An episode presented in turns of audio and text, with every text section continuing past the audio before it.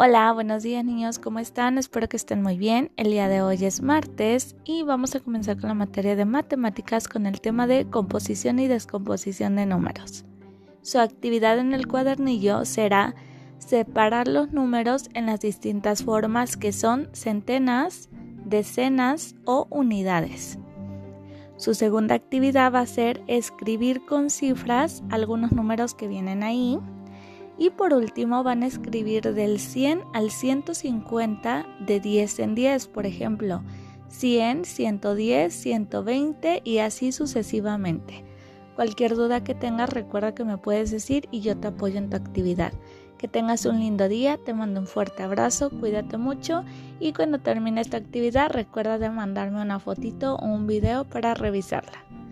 Nos vemos la próxima clase. Adiós.